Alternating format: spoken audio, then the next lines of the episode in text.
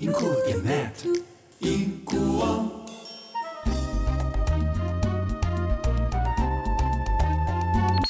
Radio DD.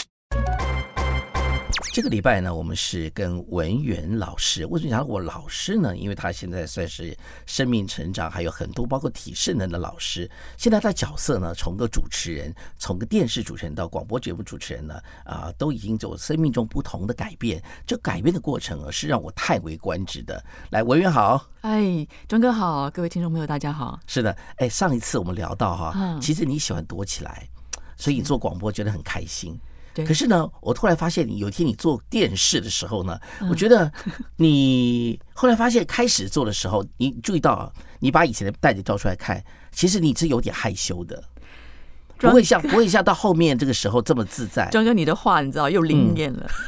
因为当我做电视的时候，如果我碰到庄哥，庄哥你会讲说你不适合做电视，不会不会，那个时候我不会了，真的真的因为你是做的是大爱电视，我觉得 OK 的啦。没有，我跟你讲，后来我爸爸也是跟我讲说，文渊你不适合做电视，真的连妆都不会化，什么都不懂。我真的我跟你讲，我想做古妆你不用化，应该有书画的人呢、那没有，就是不适合。啊广播也是一样，就是我都不懂，电视我也是都不嗯懂，但是很奇怪，就是就是做了。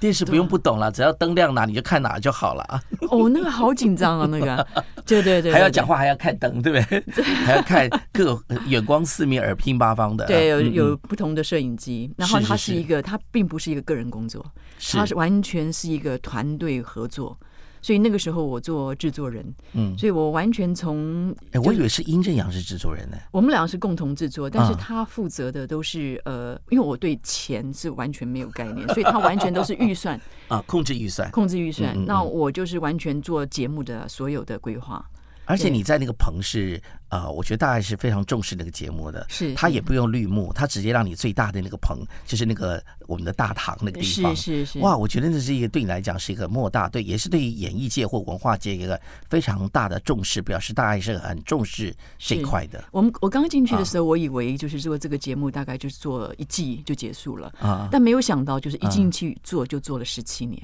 哇哦，十七年的时间。然后嗯就是我我我做的方式也是一样，就是我完全就是非常的崇敬啊嗯所有的专业。是的，就像如果庄哥嗯你有机会的话，我都会觉得说有机会能够访问你，把专业的这个部分、人文这个部分，因为嗯为什么会有专业？它里面一定有非常深的人文底蕴。嗯哼譬如说你的认真，嗯嗯你的要求完美，嗯你的永不放弃，嗯你对自己的自我要求，嗯像这所有的这些部分都是非常非常重要，而且对于所有年轻人都是非常重要的一个启示。嗯，对，所以希望这这些东西都会是我在节目里面，那对于艺术家、对于流行音乐工作者、所有的呃文化工作者来到节目里面，他们所呈现的一个作品，我从作品当中去。去看到他们背后生活的一些故事，和他们的一些、呃热情，和他们的一些嗯，因因为要呈现一个作品，他们背后的所有的努力，嗯，所以这些东西都是推动我看到很多一些自己的不能、没有能力，然后我会希望能够去一直不断的培养自己，去我能配得上他们，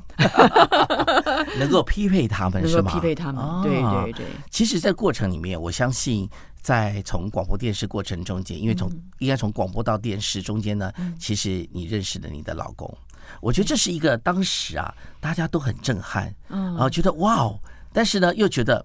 不错，很匹配。是是。我们我其实跟他就是嗯。在在所谓的什么星座什么的匹配指数上面都是最不配的，可是这最低的。对，可是，嗯。在你们生活上，你们的互相的那个融合的力量是。是很有决心的。我觉得那嗯。是一个超越所谓的算命啊，或者任嗯何的星座或呃塔罗啊这种思考的嗯所谓的人生的前世因果之间关系里面的另外一种克服，就是你自己愿不愿意去是把这样的关系成为你真正生命中的确是配合的关系，是是呃，配得的关系。是，其实，在前生命的呃，就是我们在婚姻的前一个阶段啊，应该讲说是非常长的一段时间，我们两个都是热爱艺术、音乐、人文的人，所以因为这个而结缘。其实我们的生活，婚姻生活，其实家居生活真的非常少，我们大概都是奉献给工作。分为专业工作，所以我们有很长很大的时一部分的时间都是在专业上合作。嗯嗯对然后好像会出国吧，念书啦，对干嘛干嘛，好像也去大陆啦，对不论是自己的工作或者是瓷器的大爱的那边事情，都会跑来跑去嘛。，对，我们都是一起在一起的。那之后，我们现在比较呃空闲之后，我们才慢慢回归家居生活。哇，那就真的是倒吃甘蔗，就觉得太棒了，我们能够好好享受婚姻的居家生活。因为为什么呢？你在工作上啊，嗯不会有太多的冲突的时候啊，你在回到家居生活的时候，反而是简单的。你就像很多人有吗？现在疫情当下啊，嗯我们录音的此刻，疫情当下呢，很多人因为以前是上班嘛，早上早上早出晚归的，对反正没事，后来。被因此而被关在家里面的时候，大家就是这个夫妻会吵吵不停嘛。是后来发现呢，你们因为平常你们在工作上面对就冲突就没有了，嗯就甚至呢比较少，所以融合在一起生活的时候反而是简单的，对，其实没有重量的。我们在工作上面其实解决和面对非常多的困难和障碍。嗯其实我们还是有发生很多的一些争执争辩。嗯嗯我们那个摄影师有时候在这个前面录影，然后我们就为了一个小小的一个这个布景道具，可能会 或者是迟到，你知道吗？会有一点不高兴，然后那个摄影师吓得在旁在前面说。家和万事兴，家和万事兴。他们说就是那个我们的脸都快要变形了，都觉得快要在镜头面前吵架。他说家和万事兴，我说没事没事没事。我们是这样一步一步走过来的。阿弥陀佛。阿弥陀佛，阿弥陀佛。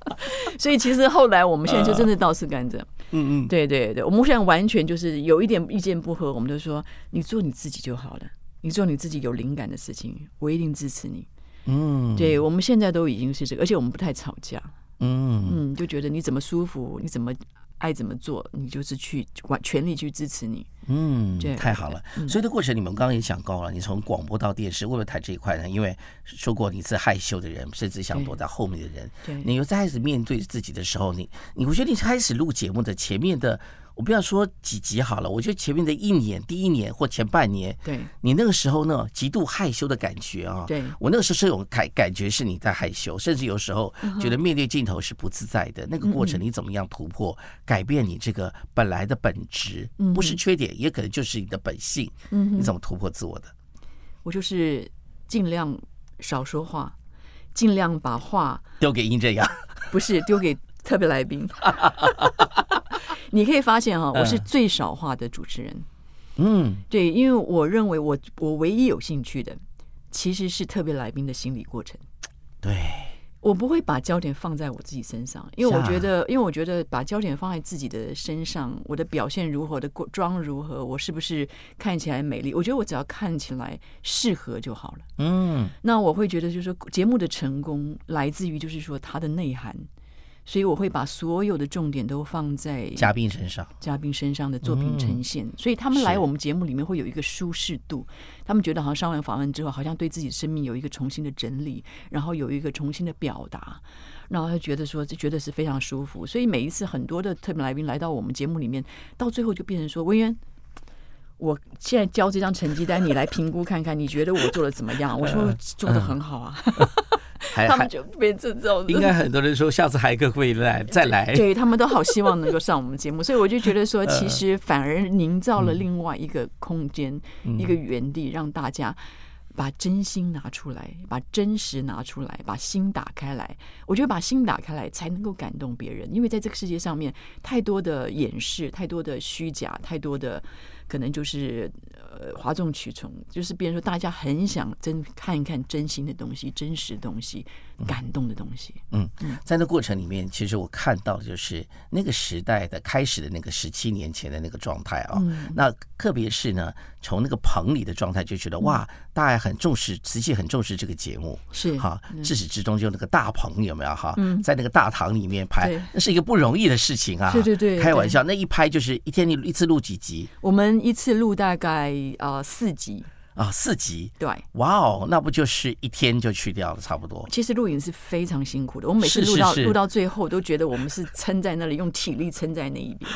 对，整个人其实已经已经晃神对，他是需要毅力的，是是力的，对，是，而且你看发现一个非常有趣的事情是，因为你的话比较少嘛，你刚刚就是你讲，有时候导播还是会 Q 你的画面嘛对，Q 一下殷正阳，Q 你们两个，Q 你或 Q 他，一定会，然后都嘉宾在说话，导播一定要 Q 你们，不然的话大家都忘了主持人是谁了。真的是这样子。导导播已经会觉得那个主持人应该是来宾吧，是不是？因为你想把这个舞台给他们，所以你就话很少吧，我我都发现的。所以这过程里面，我发现一个很有趣的现象，就是说你始终在过程里面。会不会有有我这样猜的哈？肯定可以可以呃，这个反驳我都可以说，有的时候在很多事情付出的时候，你会有的时候会忘了你的存在。我觉得我其实张哥你讲没有错，我觉得我我我是不重要的，嗯我的存在是不重要的。嗯对我我会觉得自己其实是渺小的，嗯，对嗯，然后我有我对常会有这样的感觉。可是随着岁月这样的提升了之后，你经嗯过这么多的成长历练以后，你就到国外去深造啦，嗯。谈到心理学了解自我之后，我突然发现你人就变了，再加上你后来在运动，嗯哦，运动这个改变你很大哎，真的嗯嗯改变嗯嗯。我看你好厉害啊！嗯呃，我记得我在十年前跟你差不多瘦，嗯后来呢有一段时间因为工作忙碌，还有很多生命期的一些状态呢，就会发现我有了自我放逐的关系，就开始变胖。嗯当然我现在最近我最近这半年来，大家开始恢复减重的过程。可是我后来想到今天我要访问你的时候呢，嗯我突然看到说，当时你怎么开始从广播电视到运动这过程里，我把运动也加进来了，你是怎嗯么开始的？其实身体是非常非常重要的一个呃身心灵成长的一个部分。嗯我们在这个人文心理学的这个领域当中，其实我大概已经超过二十年了啊。嗯然后在工作坊也有十五年助人工作，所以你会发现身体其实记录了太多，而且承载了太多心灵的重量、是的，心理的困难。是，所以你会发现很多的慢性疾病，大概在四十岁之后，现在更年轻，现在可能二十岁的人就开始身体就已经出现很多慢性疾病。嗯所以我就发现说，我在呃接触到很多的一些呃艺术家，呃或者是一些文化工作者，他们心灵、心理这个部分都跑得很前面。可是你会发现，他们的身体这个部分，他们是完全是觉得就是像好像一个臭皮囊一样的，是的，像是个工具一样的。呃，可是我我关闭我自己身体也是很久很长的时间，